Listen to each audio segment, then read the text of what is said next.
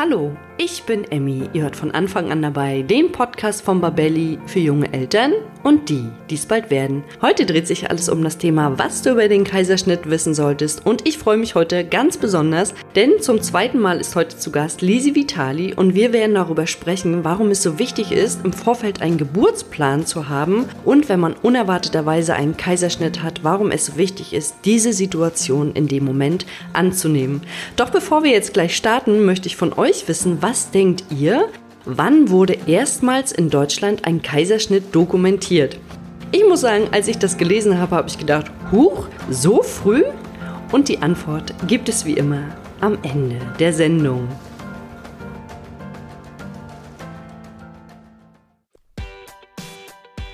In der Schwangerschaft schieben viele das Thema Elterngeld bis ganz zum Schluss auf. Ich stelle euch nun unseren Partner elterngeld.de vor und gebe euch den heißen Tipp mit, das Thema nicht auf die lange Bank zu schieben. Mit Yvonne von elterngeld.de habe ich bereits in Folge 93 zu dem Thema gesprochen und sie hat uns viele Tipps gegeben, wie man mehr Elterngeld erhalten kann. Einige davon lassen sich aber nicht mehr anwenden, wenn ihr euch erst kurz vor der Geburt oder danach darum kümmert. Der beste Zeitpunkt ist also genau jetzt. Elterngeld.de bietet dafür einen Online-Kurs. Für knapp 30 Euro lernt ihr dort mit kurzen und informativen Videos alles zum Elterngeld und was ihr beachten müsst. Und das Beste ist, ihr könnt im Anschluss auch all eure individuellen Fragen an die Elterngeld-Experten stellen. Und zum Thema Elterngeld habt ihr dort wirklich die Experten, denn sie haben schon über 4000 Eltern beraten und Anträge gestellt.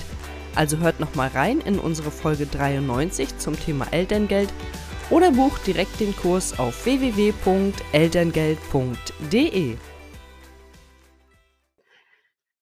Hallo und herzlich willkommen zum heutigen Podcast mit dem Thema, was du über den Kaiserschnitt wissen solltest.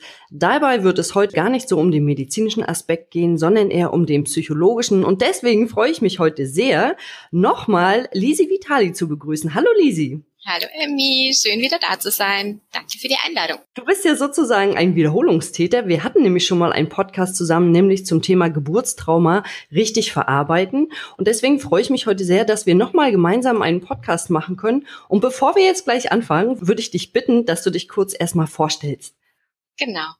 Ähm, ja, Lisi Vitali, ich bin klinische und Gesundheitspsychologin und begleite Frauen äh, während ihrer Schwangerschaft rund um das Thema belastende Geburt oder auch herausfordernde erste Babyzeit. Und äh, Schwerpunkte sind eben die Aufarbeitung und Integration. Deswegen wollen wir auch heute nochmal über den Kaiserschnitt sprechen, denn der Kaiserschnitt macht natürlich auch was mit den Frauen, die vielleicht einen Notkaiserschnitt hatten und gar keinen wollten. Und deswegen fangen wir gleich mal mit der ersten Frage an. Was unterscheidet denn den Kaiserschnitt von der natürlichen Geburt? Hm. Genau, also der Kaiserschnitt, auch, auch Sectio Caesaria genannt, ist einfach eine Schnittentbindung. Sectio ist der Schnitt. Cesario geht auf den Kaiser Caesar zurück, der eben angeblich schon so entbunden worden sein soll. Und äh, bei der Schnittentbindung holt man das Kind durch den Einschnitt der Bauchdecke und der Gebärmutter über äh, aus dem Körper, äh, währenddessen eben bei der Spontangeburt es sich um eine vaginale Geburt handelt. Prinzipiell kann man sich das so vorstellen, dass man eben am Rücken liegt mit leicht gespreizten Beinen, angewinkelten Beinen, genau. Und bedeckt mit sterilen Tüchern im OP. Und ähm, dann wird eben Bauchdecke, ähm, die Muskeln, das Fett, alles durchschnitten, durchtrennt, die Harnblase freigelegt, um den Zugang zur Gebärmutter zu haben. Und das Kind wird dann durch die Gebärmutter wird dann rausgezogen und da ist schon oft auch ein Ziehen und Drücken spürbar. Also es ist nicht so, dass man nichts merkt. Gibt Frauen, die das als nicht belastend empfinden, gibt aber auch Frauen, die das äh, massiv spüren und, und wirklich auch als Schmerz einstufen würden. Es kann aber auch sein, dass die Regionalanästhesie, also die PDA wäre zum Beispiel so eine, ne, wo man die Rücken, äh, wo man die Rückenmarksnerven betäubt, dass das nicht mehr geht, weil die PDA nicht rechtzeitig gelegt worden ist und schon, aber eben man versucht schon keine Vollnarkose zu. Genau. Mhm. Genau, das hatte ich, glaube ich, auch mal gehört, dass man so eine, ich weiß gar nicht genau, wie man das bezeichnet, so aktiver Kaiserschnitt, glaube ich, heißt das, mhm. wo die Frau dann noch ein bisschen mitpressen äh, muss oder mitdrücken muss, sozusagen. Ich weiß gar nicht so richtig, wie ich mir das vorstellen kann, dass äh, sie einfach noch ein bisschen mitarbeitet mit dem Kaiserschnitt. Genau. Und dann gibt es ja auch zwei Arten von Kaiserschnitt. Es gibt einmal den sogenannten, ich nenne es mal in Anführungszeichen, Wunschkaiserschnitt und den Notkaiserschnitt. Und kannst du uns ein paar Gründe dafür sagen? Also prinzipiell ähm, gibt es überhaupt, muss man es ein bisschen besser, also nochmal anders aufdröseln. Also es gibt den primären Kaiserschnitt, das ist der geplante Kaiserschnitt, wo also vor Einsetzen der Wehen, bevor die Geburt jemals begonnen hat, festgelegt wird, dass man einen Kaiserschnitt macht und das zu einem geplanten Termin. Der Hauptgrund für diese Entscheidung, einen primären Kaiserschnitt zu machen, ist die Empfehlung des Arztes, auf die auch mehr, mehr als die Hälfte der Frauen äh, mit einem Ja antworten und das auch tun da ist es jetzt, also das kann, ist oft der Fall. Nach Kaiserschnitt bereits, also Zweitgebärende, Drittgebärende, die Kaiserschnitte hatten, wo sehr schnell klar ist, ah, da machen wir wieder Kaiserschnitt. Bei Zwillingsgeburten, Beckenendlage etc., wo das äh, sehr schnell, relativ schnell klar ist, okay, da machen wir das so. Hier ist es aber so, dass gerade für ähm, Postsektionmütter ähm, der Wunsch nach einer vaginalen Geburt oft sehr groß ist und hier ist einfach so für mich wichtig, äh, auch zu sagen, dass Frauen hier durchaus den Mut haben, kritisch nachzufragen, auch nochmal vielleicht eine zweite Meinung einzuholen ob es denn doch äh, möglich wäre, ähm, spontan zu gebären, denn es kommt hier sehr stark auf die Ausrichtung und auf die Philosophie der Geburtshelfer im jeweiligen Spital an. Es gibt genügend Spitäler, die auch bei Beckenendlage oder auch bei Zwillingen gute Erfahrungen haben, sich sicher genug fühlen, das anzubieten und hier zu unterstützen. Genau, zumindest zu warten, bis die normalen, die, die eigentlichen Wehen anfangen, weil es ein Unterschied ist, ob ich ähm, Wehen schon mal hatte oder ob ich, bevor es überhaupt zu diesem Termin kommt, äh, bereits Kaiserschnitt was, was gibt's da für einen Unterschied?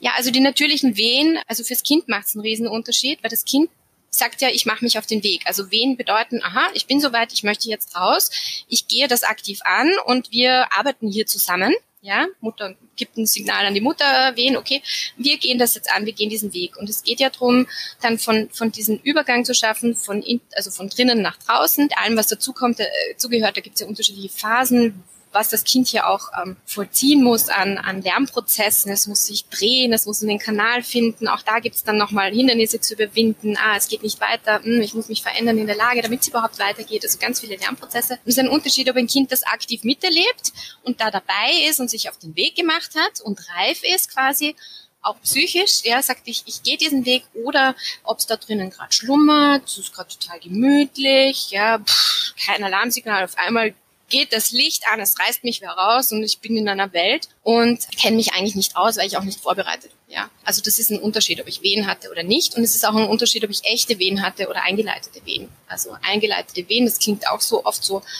äh, also die sind einfach kritisch zu betrachten, Einleitungen. Es ist oft so, wird das so äh, runtergespielt, so auch der geben wir jetzt ein bisschen was, damit es einfach leichter geht. Und man denkt sich, ja super, der Geburt geht voran und jetzt kriege ich ein Wehenmittel und das ist doch toll. Also ich werde eingeleitet, ist doch toll. Aber das kann dann sehr äh, überbordend sein, es kann sehr, sehr anstrengend sein und hat auch eine wesentlich höhere Wahrscheinlichkeit, in einer Sektion, einem Kaiserschnitt zu enden. Also doppelt so viele Kinder, genau, die eingeleitet wurden, äh, enden mit Kaiserschnitt. Also doch recht hoch. Jetzt frage ich mich natürlich, warum wünschen sich denn Frauen Kaiserschnitt? Genau, also wir waren jetzt beim Primären, das ist so der geplante und dann gibt's so den Wunschkaiserschnitt. Ja, Wunschkaiserschnitt eben so nicht medizinisch begründet, hat persönliche Gründe.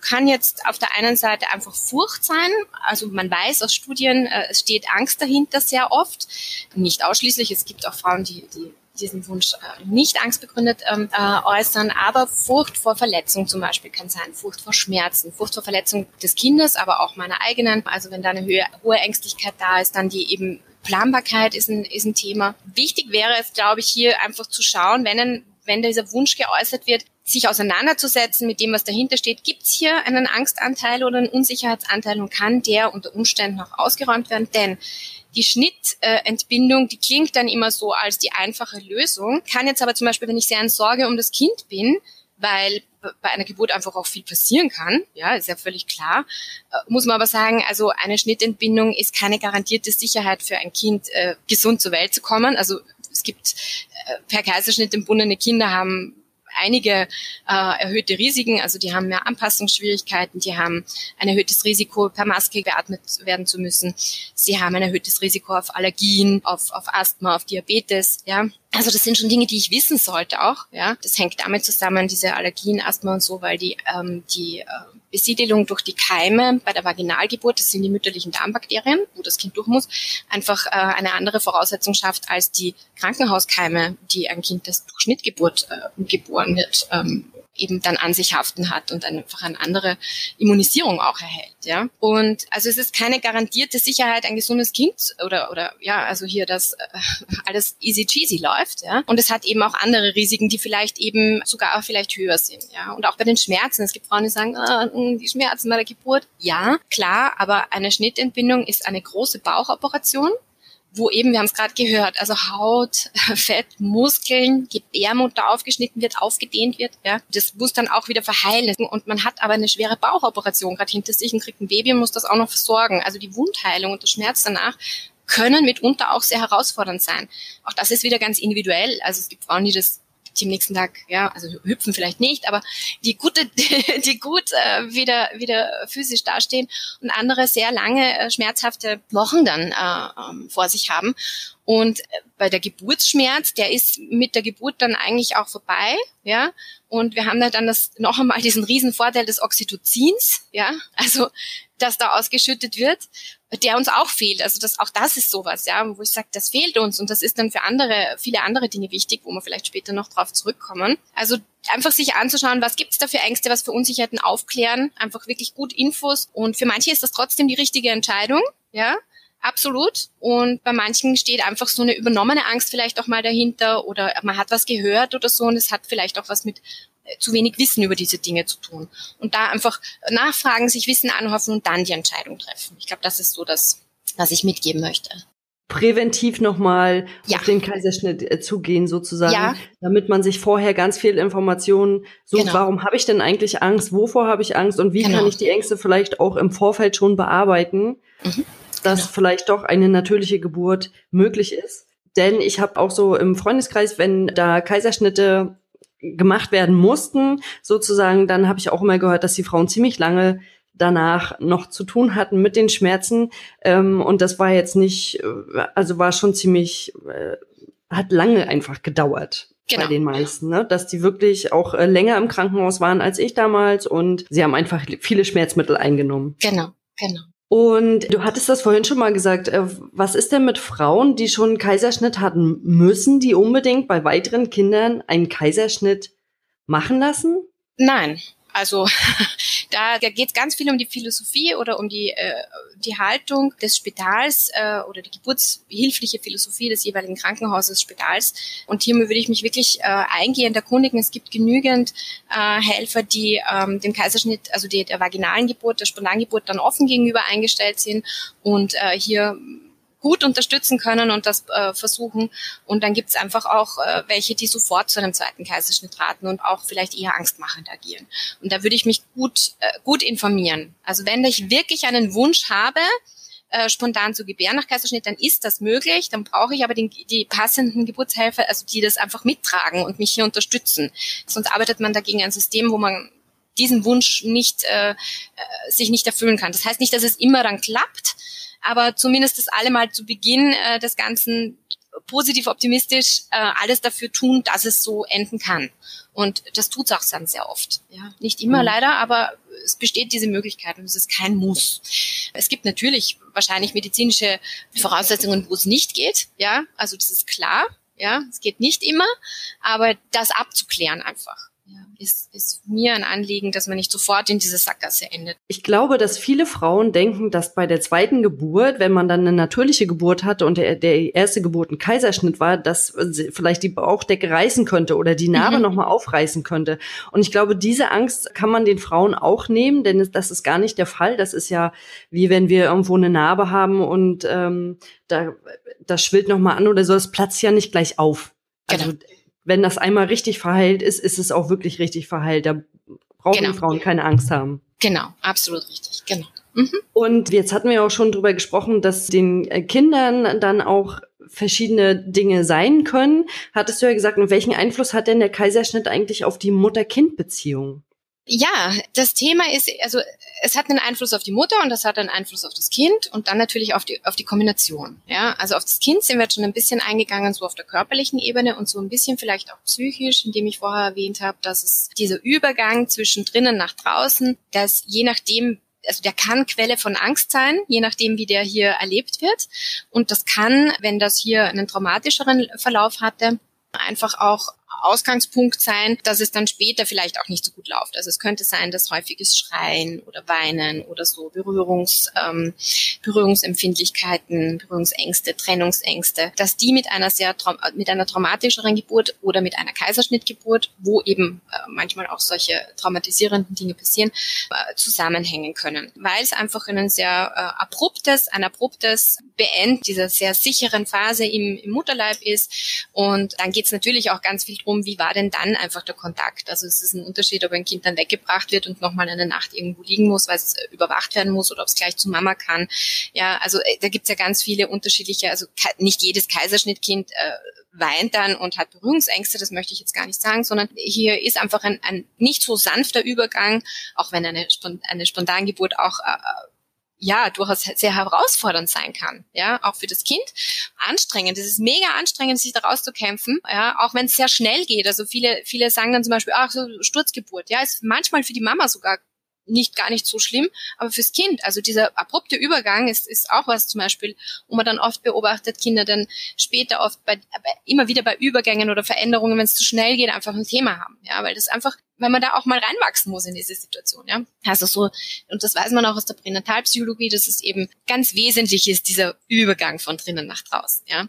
Und eben auch, wie gut ich verbunden bin mit der Mama in dem Zustand. Es ist ein Unterschied, wenn meine Mama mit mir in Verbindung bleibt, ja, also wenn die auch, äh, wenn es dann zum Beispiel eben, äh, es ist eigentlich Spontangeburt, also sekundärer Kaiserschnitt äh, passiert ja, wenn ich umsteige von einer vaginalen Geburt, Spontangeburt hin zu einer Kaiserschnittgeburt aus unterschiedlichen Gründen, weil es eben für Mutter und Kind ähm, gefährlich geworden ist aus unterschiedlichen Gründen. Und dann geht's oft schnell auf schnell und wie ist jetzt? Und die Mama ist total, äh, pff, war jetzt doch Kaiserschnitt. Ne? Wichtig in der Situation, das möchte ich allen mitgeben, bleibt in Verbindung mit euren Kindern, redet mit den Kindern. Also das weiß man auch aus der Bindungsanalyse, Pränatalpsychologie im Gespräch bleiben, dem Kind sagen, okay, es ist jetzt anders, als wir es uns vorgestellt haben. Du wirst jetzt gleich mit Schnittbindung äh, rausgeholt. Ja, aber ich bin bei dir, auch wenn ich in Narkose bin. Ich bleib bei dir. Sich vorstellen, vielleicht so eine Art Herzfaden, der also der Mama und Kind verbindet, ja, da in Verbindung bleiben. Denn auch wenn mein Kind nicht bei mir sein kann, die ersten 24 Stunden, macht's was mit mir, wenn ich das Gefühl habe und das Kind auch, wir sind in Verbindung, ja. Also es macht auch was mit der Mama, in der Selbstermächtigung zu bleiben, die Kontrolle zu haben, äh, also nicht nur hilflos zu sein, ah, da passiert jetzt was, mein Kind ist nicht da, sondern ich tu was, ich bin in Verbindung, ich gebe ihm die, die Signale, dass ich da bin, ja. Wir bleiben in Kontakt. Also das ist wesentlich und wenn ich das weiß, dann dass das, dass das wesentlich ist, na, dann mache ich das halt in der Situation. Aber ich muss es halt wissen, ja, dass ich mir nachher nicht denke, oh mein Gott, ne, der war dann so lange von mir getrennt und und äh, der hat sich gar nicht vorbereiten können. Und es reicht schon, wenn ich zehn Minuten vorher sage, so, jetzt kommt, ne, jetzt kommt vielleicht ein Narkosemittel und das, du wirst mich vielleicht nicht mehr so gut spüren, weil ich auch in Narkose bin jetzt, ja. Und dann kommt vielleicht ein Schnitt und dann ist es hell und dann, aber wir sehen uns dann gleich wieder oder so. Also da wirklich auch beruhigend und mit dem Kind in Verbindung zu bleiben, ganz wesentlich, ja. Genau. Und man kann dann im, im Anschluss eben äh, auch einiges tun, um, um, um hier auch diese Dinge auf der körperlichen Ebene wieder gut zu machen, im Sinne von, dass man ähm, Impulse setzt, manuelle äh, Impulse durch Kraniosakraltherapie oder so, die die Selbstheilungskräfte gut aktivieren oder andere Körpertherapiemethoden oder auch das Babyheilbad machen, wo man die Spontangeburt dann nochmal nachspielt wo mit Ende, dass eben das nasse Baby auf mir liegt und wir dann nochmal ganz lang kuscheln können und Bonding machen können. Das kann man bis zu Wochen, Monate sogar nach der Geburt machen. Also auch um da nochmal was anderes abzuspeichern als das, was vielleicht ähm, gar nicht schön war im Spital. Es gibt Babytherapie nach Carlton Terry. Es gibt in, äh, IBT. Also es gibt Möglichkeiten, hier auch traumatherapeutisch zu arbeiten, um das Erlebnis für das Kind gut aufzuarbeiten. Ja. Und dann haben wir Auswirkungen auf die Mama. Entschuldige, ich rede schon zu viel, gell? Nein, alles ist alles in Ordnung. Ich habe ich hab immer noch so ein bisschen mit meiner Gänsehaut zu tun, weil als du das gesagt hast, diese Verbindung zwischen Mutter und Kind ja. und äh, dass man die Situation in dem Moment einfach annehmen muss, mhm. weil einem nichts anderes übrig bleibt. Und da stellten sich gerade bei mir alle Haare hoch und dann habe ich gedacht, oh, das ist irgendwie, äh, ist auch also auch wenn es vielleicht eine blöde Situation ist, aber die Vorstellung ist irgendwie schon schön, dass ich mit meinem Kind noch verbunden bin und ihm das in dem Moment vielleicht auch noch sagen kann. Genau. So, wir, wir bleiben verbunden und es passiert jetzt was, was wir vielleicht beide nicht wollten, aber es ist jetzt einfach so, wir nehmen die Situation jetzt, wie sie ist und wir meistern das zusammen. Und genau. das fand ich schön, dass du das gesagt ja. hast. Deswegen äh, war ich jetzt ganz ruhig und äh, ich war noch ganz bei mir gerade. Genau, siehst du, und wenn es dich berührt, dann berührt es auch ähm, den Fötus in dir, der mit dir ja total verbunden ist und total, ihr seid ja eine Einheit, ja. Und eben dieses, dieses Entbinden, also eben dieses Auseinanderreißen, ist eben in dem Fall ein Rausreißen und nicht ein, ein, ein Gleiten. Und das ist ein Unterschied. Und da in Verbindung zu bleiben, macht einen mega Unterschied.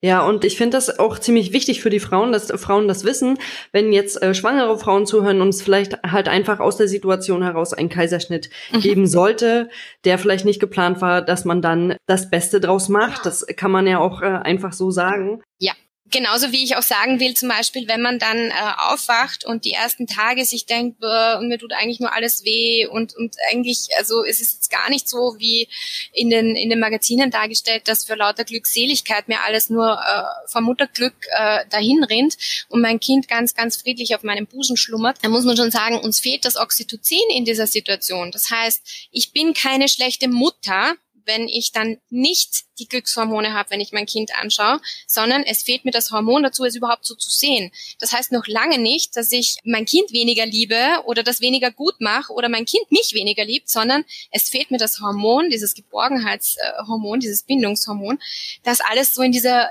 Wolke versinken lässt und auch vergessen lässt, was da jetzt gerade passiert ist. Denn äh, man vergisst ja dann einfach auch die bei der Spontangeburt, wie, also man vergisst, also ist nicht gelöscht, aber aber ähm, äh, es wird so ne, also je, je länger es auch her ist, es, es fängt dann an so zu vernebeln und, und das ist auch gut so. Das ist beim Kaiserschnitt äh, jetzt eben nicht so und dieses Hormon ist, ist wesentlich und ich finde, das macht was mit uns, wenn ich mir dann sofort Gedanken machen muss, mach, ich bin eine schlechte Mutter, weil ich habe keine Muttergefühle oder ich äh, ist jetzt nicht das mega Glücksgefühl da, ich mache das schlecht, dann bin ich ja schon in einem anderen Zustand, dann gehe ich auch anders auf das Kind zu äh, und versorg's vielleicht auch anders und bin schon in einem Stress, ja, ganz anders, als wenn das eben nicht der Fall ist und es nuckelt da an meiner Brust und dann eben, dann bin ich eben gerade in diesem, ich habe eh Schmerzen, ich habe einen riesen Bauchschnitt, ja, ich bin mal damit beschäftigt, überhaupt wieder aufstehen zu können, Nahrungsaufnahme, gehen anfangen, ja. Und dann gibt's das Baby, das da was will und das ich versorgen soll. Und da ist schon mal so ein wenig, also da kommt schon mal ein Schuldgefühl vielleicht auch hoch, ja. Also äh,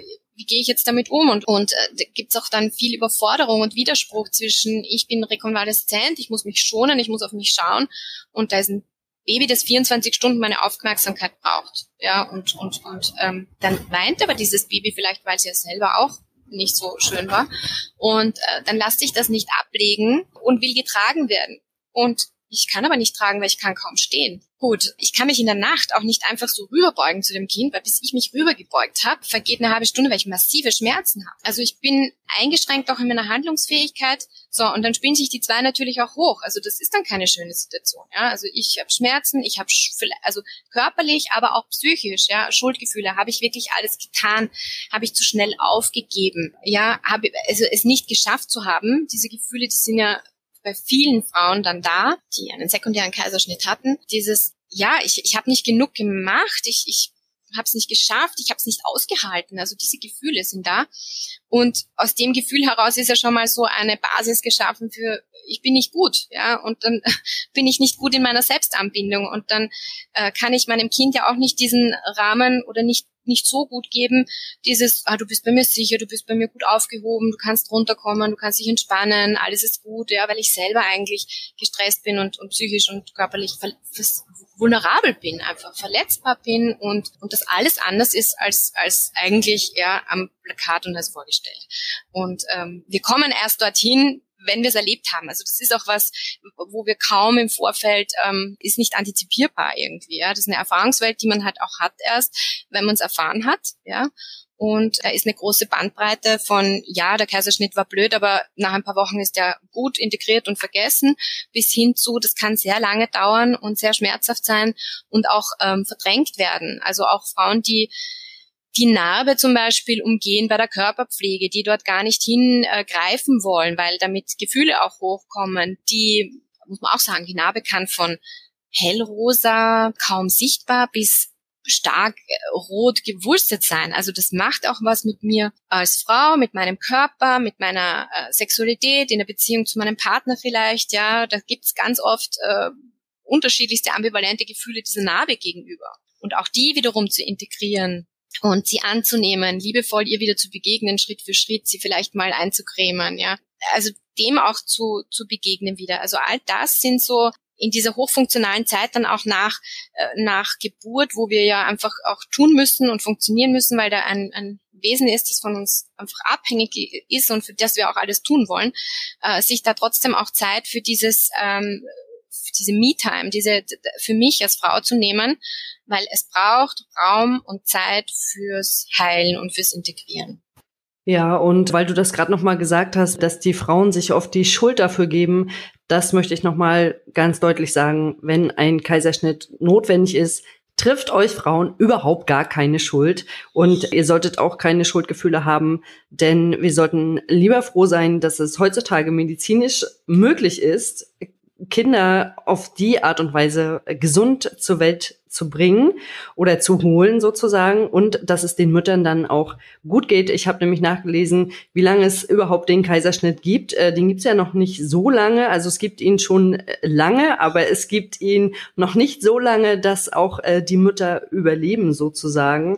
Deswegen können wir alle froh sein, dass wir in der heutigen Zeit leben. Und wenn jetzt die Mütter doch Schwierigkeiten haben, im Nachhinein eine Bindung aufzubauen, gibt es ja auch ganz viele Therapiemöglichkeiten, die du schon ein bisschen angeschnitten hast. Vielleicht kannst du uns dazu noch mal was sagen. Du hattest äh, von Babytherapien gesprochen oder auch äh, Kraniosakraltherapie. Da bin ich mir jetzt nicht ganz sicher, weil Kraniosakraltherapie ist für mich eigentlich immer, wenn das Kind bei der Geburt irgendwie, wenn beim Halswirbel was ist, habe ich so oft gehört, dass sie das gemacht haben. Und äh, deswegen kann ich das jetzt gar nicht so richtig zum Kaiserschnitt zuordnen, aber vielleicht kannst du da noch mal was dazu sagen. Genau. Also Kraniosakral, das ist ja durch, durch manuelle Griffe werden da ebenfalls die Selbstheilungskräfte des Menschen aktiviert. Und das macht man beim Kaiserschnitt einfach auch gern, ähm, wenn ähm, weil ja, wenn das Kind rausgeholt wird, wird es ja über den Kopf äh, gezogen, also so beim Nacken äh, Kopf rausgezogen. Und da kann es natürlich im Bereich dieser ganzen Halswirbelsäule ja zu Veränderungen kommen, ja, die dann eben da ähm, wo es einfach nicht so im Fluss ist und um hier eventuell genau damit da, da wieder klarzukommen, äh, hat sich einfach Kraniosakraltherapie als sehr äh, hilfreich erwiesen, für, für, also um Unruhezustände ähm, äh, da einfach zu mildern, genau die auf das zurückzuführen sind. Genau. Wenn quasi Blockaden entstanden sind durch das Rausziehen, dann kann man die nochmal lösen und äh, vielleicht genau. gehen dann auch, geht dann auch dieses häufige Schreien weg. Ja. Also das habe ich schon oft gehört, genau. dass genau. es dann weggeht. Oder auch ja. äh, die Trennungsängste, das sind ja einfach Sachen, die vielleicht auch dann im genau. Körper eine Rolle spielen. Im Körper gespeichert sind auch. Also es sind ja, äh, wir empfinden, also äh, unsere Zellen speichern ja alle diese Informationen im Körper, wird das abgespeichert, genau. Und eine Trennungsangst kann damit genauso äh, gelindert werden, muss aber nicht. Also es kann trotzdem auch bestehen bleiben und dann kann man sich auch anschauen, eben mit anderen ähm, traumatherapeutischen Methoden, wie zum Beispiel eben der, der integrativen bindungsorientierten Traumatherapie, wo man sich äh, versucht, das ist eine Weiterentwicklung von EMDR, äh, ist eben eine Traumatherapie, wo man versucht, durch ähm, bilaterale Stimulation, also durch links-rechts ähm, Klopfbewegungen, versucht man hier die Selbstheilungskräfte zu aktivieren und traumatische belastende Erlebnisse zu verarbeiten, zu integrieren. Also es gelingt dadurch einfach besser. Das ist äh, erwiesen. Und das heißt, man, man würde in dem Fall ähm, die Geschichte des Kindes, das, was hier passiert ist, aus der Sicht des Kindes erzählt die Mama dem Kind, wie, wie es denn geholt worden ist und wie dann auch das äh, Weitere war. Also wenn wir jetzt bei der Trennungsangst waren zum Beispiel, könnte es sein, dass das Kind dann eben in der ersten Nacht zum Beispiel noch auf der äh, Beobachtung äh, gelegen ist und nicht bei der Mama war und äh, daraus jetzt zum Beispiel eine, eine Trennungsangst resultiert. Und dann könnte man hier dieses, äh, diese Erlebnisse nochmal durchspielen und schauen, dass das eben gut integriert werden kann, sodass, ähm, ja, sodass das einfach eben keine Blockade, kein Thema mehr sein sein muss oder zumindest nicht so ein großes.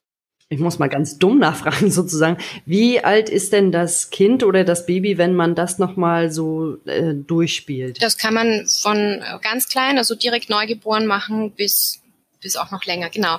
Man würde dann mit der Herzfrequenz arbeiten, also man, man schaut quasi, wann das Kind in einen Stressbereich kommt. Also wenn die Mama das erzählt, diese Geschichte man beginnt das zu erzählen, alles ist noch gut, alles ist in Ordnung und dann erzählt man diese ganze Geschichte durch, halt dann auch, wo es nicht so gut ist. Und dann merkt man richtig, kann man sehen, wann die Herzfrequenz höher wird. Also der Stresspegel auch steigt, genau. ist ja so, dass es noch bis vor kurzem geheißen hat, ach, bis zum dritten Lebensjahr, die vergessen ja sowieso alles und die wissen ja eh nichts.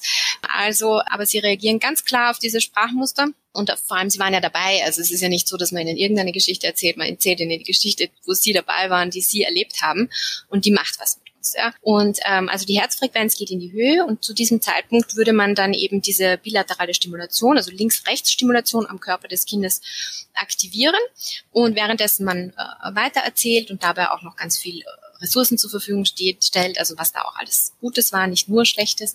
Und weil es gibt immer auch äh, gute Dinge, die zu dieser Zeit passiert sind, ja.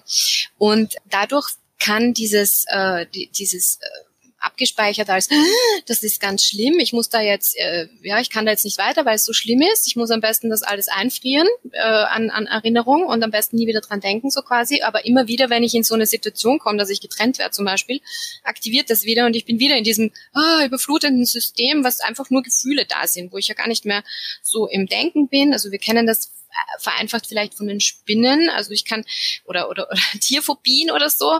Also ich kann mit jemandem ganz toll arbeiten und da können wir durch äh, Therapien, also stellen Sie sich vor, Sie kommen zur Spinne und so.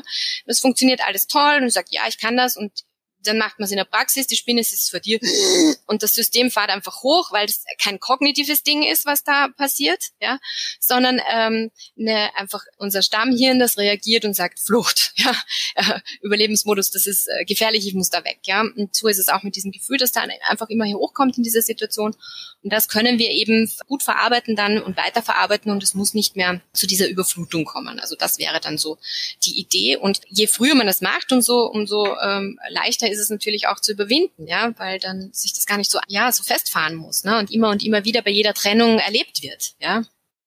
Und wie ganz genau heißt diese Therapieform nochmal? Das ist die integrative, bindungsorientierte Traumatherapie, kurz IBT. IBT, okay. Genau. Gut, genau. Ja. schneller merken. Genau. Und wo findet man denn da zu Experten? Kannst du uns da irgendwie einen Rat geben? Genau, da gibt's also die Katrin Woger hat diese wundervolle Methode entwickelt. Äh, die ist in Aalen zu Hause und auf ihrer Homepage findet man dann auch ähm, Weiterempfehlungen von Fachkräften in Deutschland. Da weiß ich jetzt nicht, ähm, bin ja in Österreich, äh, kenne ich mich da in Österreich ein bisschen besser aus, genau. Aber dort findet man Experten und, und Fachkräfte, die ausgebildet sind in dem Bereich, genau.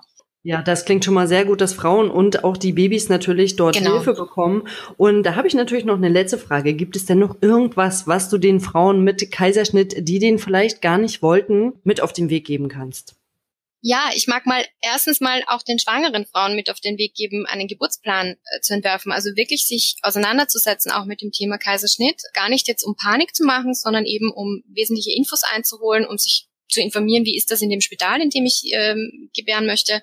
Gibt es da die Möglichkeit für Bonding? Kann ich äh, das Kind 24 Stunden bei mir haben? Darf ich das Kind ungewaschen dann auf meine äh, auf meinem Körper legen oder wird das so weit weggebracht? Darf mein Partner dabei sein? Darf die Hebamme immer dabei sein? Also diese Wünsche und Vorstellungen, die ich rund um das Thema habe, niederzuschreiben, mir durchzudenken, weil das eben dieses Wissen was mit mir macht. Also das auf jeden Fall, ja, also es ist nicht dieses Kaiserschnitt, ah ja, gibt's, äh, mag ich nicht haben und ist eh furchtbar und ich setze mich vielleicht medizinisch, muss ich irgendwann was unterschreiben im Spital, falls es dazu kommt. Das machen ja viele schon präventiv, dass sie sich das unterschreiben lassen, PDA setzen und so ja, das ist alles medizinisch, aber da auch nochmal schauen, wie ist die Ausrichtung, wie ist die Haltung, äh, wie werde ich da unterstützt und wie, wie hätte ich dann gern. Wenn es denn so ist, wie hätte ich es gern.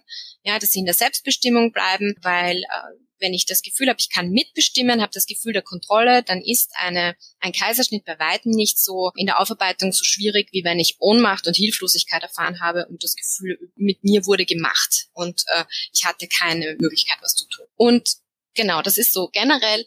Und genau, und ich möchte einfach allen, äh, die einen Kaiserschnitt hatten, sagen, dass sie liebevoll mit sich sein sollen und dass sie sich auch bitte sagen, dass sie zu jedem Zeitpunkt ähm, alles in ihrem Bereich Mögliche gemacht haben. Also sich das schon auch äh, verzeihen, denn in der Situation dann zu hören, ja, aber es ist jetzt gefährlich für Mutter und Kind oder ja, es sind schon fünf Stunden rum und es muss jetzt sein. Und zu dem Zeitpunkt war das, was ihr gemacht habt, das absolut Beste, was ihr tun könntet unter diesen Rahmenbedingungen und es ist gut so. Genau, also da einfach auch liebevoll zu sein, auch dankbar vielleicht mal kurz zu überlegen, wenn man so Gedanken da sind, äh, mein Körper hat das nicht geschafft oder so, sich mal zu überlegen, mein, meine Gebärmutter hat sich aufschneiden lassen aufdehnen lassen, um dieses Kind auf die Welt zu bekommen und sich zunähen lassen und heilt jetzt. Also ja, das, das muss man auch, das muss man auch schaffen.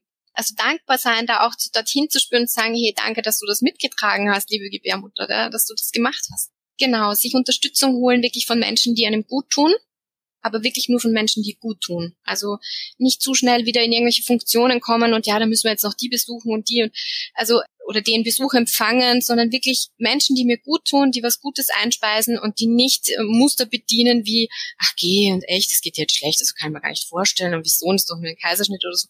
Ja, also wirklich gut zu achten da auf sich, zu spüren, mag ich den jetzt, der da kommt, mich besuchen kommt. Gute Schmerzbehandlung ist wichtig, weil wenn ich, also da, da bringt es gar nichts, Schmerzen auszuhalten oder so, sondern wirklich gute Schmerzbehandlung, weil dann ist mein Körper halbwegs so, dass ich auch meinem Kind, äh, mein Kind gut versorgen kann, Zeit und Raum geben, weil es einfach braucht. Und vielleicht auch es können sehr ambivalente Gefühle kommen und vielleicht versuchen, diese nicht so zu beurteilen und zu bewerten, sondern dass sie alle da sein dürfen. Also es hat eine Berechtigung. Also auch das Schuldgefühl, wenn es da ist und wenn wir es nicht haben, haben, haben sollten, wenn es da ist, ist es da und es ist in Ordnung, dass es da ist.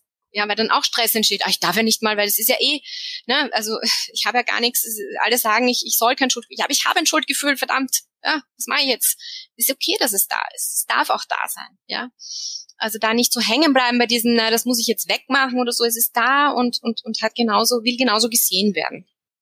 Ja, also Gefühle annehmen und dann vielleicht sich im Nachhinein auch Hilfe suchen. Ja. Und ich fand das ganz schön, dass du das gerade gesagt hast. Habt nur Menschen um euch, die euch auch wirklich mhm. gut tun und gut tun, weil ich glaube, das ist wirklich ganz wichtig, wenn dann vielleicht die Oma oder die Mutter kommt, die dann einfach sagt, na ja, gut, nun stell dich mal nicht so an, jetzt hast du halt einen Kaiserschnitt gehabt. Möchte man nicht hören, auch wenn es die eigene Mutter ist, dann äh, lieber sagen, du komm doch in einer Woche wieder oder genau. zwei und dem vielleicht aus dem Weg gehen und sich erstmal um sich selbst kümmern mit ganz viel Selbstliebe und natürlich auch der Partner oder die Partnerin, ja. dass die an der Seite sind und einfach unterstützend da genau, sind. Genau, genau, so ist es. Oh, ich danke dir, liebe Lisi, für diesen aufschlussreichen Podcast. Ich finde es wieder ganz spannend und ja, wichtiges Thema Kaiserschnitt. Und liebe Frauen, wenn ihr einen Kaiserschnitt haben solltet oder es musste einfach einer gemacht werden und ihr braucht noch Hilfe, dann sucht euch Hilfe.